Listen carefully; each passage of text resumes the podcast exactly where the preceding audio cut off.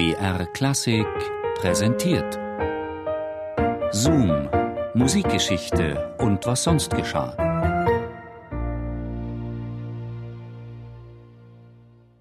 Alas, poor Yorick. I knew him, Horatio, a fellow of infinite jest, of most excellent fancy. He hath borne me on his back a thousand times. Ein lauer Sommerabend im Juli 2008 im englischen Stratford-on-Avon. Im Courtyard Theatre wird Hamlet aufgeführt. Es ist eine von vielen Vorstellungen, wie man sie seit Jahrzehnten bei der Royal Shakespeare Company erleben kann. Und doch ist an diesem Abend etwas anders als sonst. Where be your jibes now? Your gambols, your songs, your flashes of merriment that were wont to set the table on a roar? Fragend blickt Hamlet in die leeren Augenhöhlen des Totenschädels. Er gehört Yorick, dem verstorbenen Hofnarren des Königs. Hamlet kennt ihn aus unbeschwerten Kindertagen, umso mehr graust es ihm jetzt beim Anblick des grinsenden Gebeins. Und vielleicht graust es auch dem Schauspieler, denn der Totenkopf, den David Tennant an diesem Abend in den Händen hält, ist echt. Er gehört einem toten Pianisten, Andrei Tschaikowski.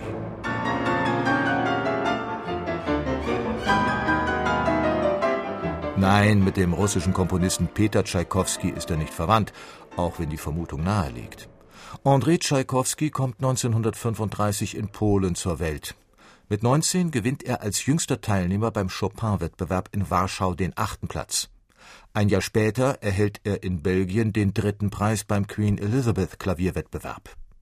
Dort lernt er auch seinen Förderer Arthur Rubinstein kennen, der sofort vom Talent des jungen Pianisten beeindruckt ist.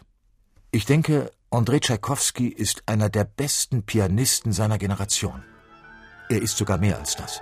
Er ist ein wunderbarer Musiker.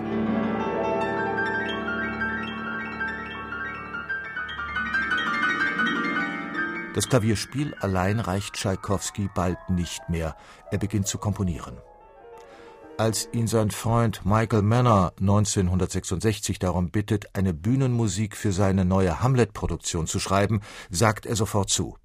Denn hier gesellt sich zur Musik Tschaikowskis zweite große Leidenschaft Shakespeare.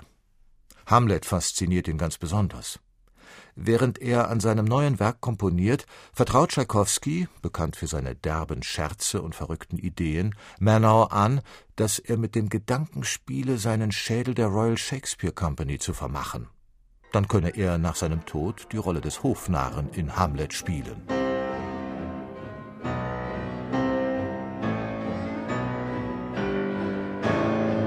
Auch seinem Freund und Manager Terry Harrison erzählt Tschaikowski Jahre später von dieser Idee.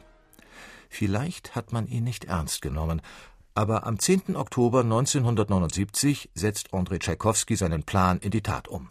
Er verfasst ein Testament, in dem er im letzten Absatz erklärt Hiermit verfüge ich, dass mein Körper oder Teile davon für therapeutische Zwecke einschließlich Hornhauttransplantation und Organtransplantation oder für medizinische Ausbildung und Forschung benutzt werden darf.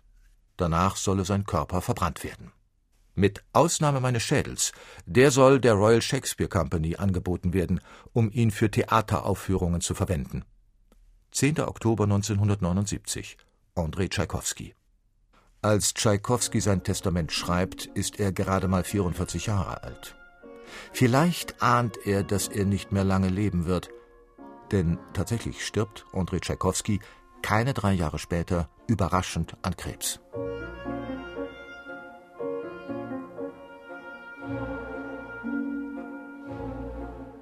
Als Terry Harrison nach Andres Tod das Testament in der Wohnung entdeckt, setzt er alles daran, den letzten Willen des Verstorbenen zu erfüllen. Auch wenn die Situation für Andres Freunde nicht gerade leicht ist. Als die Royal Shakespeare Company von ihrer ungewöhnlichen Erbschaft erfährt, reagiert der Intendant zunächst irritiert. Dann aber beschließt er, den Schädel anzunehmen. Weil das Bestattungsinstitut die Erbschaft jedoch für illegal hält, muss das britische Innenministerium erst der Übergabe des Schädels zustimmen.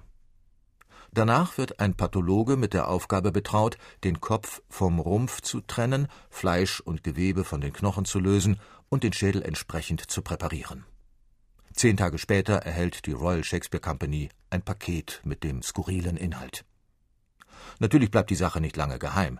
Als die Presse davon erfährt, jagt eine reißerische Schlagzeile die andere. Hamlet erbt einen Schädel und Pianistenschädel wartet hinter den Kulissen. Nicht hinter die Kulissen, sondern vielmehr auf das Dach des Gebäudes wird Andrei Tschaikowskis Schädel zunächst verbannt, zum Trocknen und Ausbleichen. Zwei Jahre später wandert er in die Requisitenkammer. 1989 steht wieder eine Hamlet-Produktion auf dem Spielplan. Pünktlich zu Probenbeginn wird der Schädel aus seiner Schachtel geholt. Und erstmals darf Andrei Tschaikowski in Yoriks Rolle schlüpfen. Während der Proben aber kommen dem Team leise Zweifel. Ist der Schädel wirklich stabil genug? Könnte er vielleicht zu Bruch gehen? Schließlich behandelt ihn Shakespeares Totengräber nicht gerade wie ein rohes Ei. Doch das dürften nicht die einzigen Skrupel gewesen sein, wie die musikalische Leitung damals feststellte. Wir stimmten als Gruppe darin überein, dass die wahre Stärke des Theaters in der verbindenden Illusion zwischen Schauspieler und Publikum liegt und es unangemessen wäre, einen echten Schädel während der Aufführungen zu verwenden. Aus demselben Grund, aus dem wir auch kein echtes Blut verwenden. Daher entschließt man sich dazu, für die Aufführungen lediglich einen getreuen Abdruck des Schädels zu verwenden. Aus Tschaikowskis ersehntem Hamlet-Debüt wird so vorerst nichts. Stattdessen geht es zurück in die staubige Requisitenkammer. Noch knappe zwei Jahrzehnte sollen vergehen, bis sich im Juli 2008 Andrei Tschaikowskis letzter Wunsch erfüllt. Und das hat er Greg Doran zu verdanken. Der Regisseur möchte für seine anstehende Hamlet-Produktion nun den echten Totenschädel verwenden und verfolgt damit, auch bei seinen Darstellern, ein klares Ziel: die bewusste Konfrontation mit der eigenen Sterblichkeit.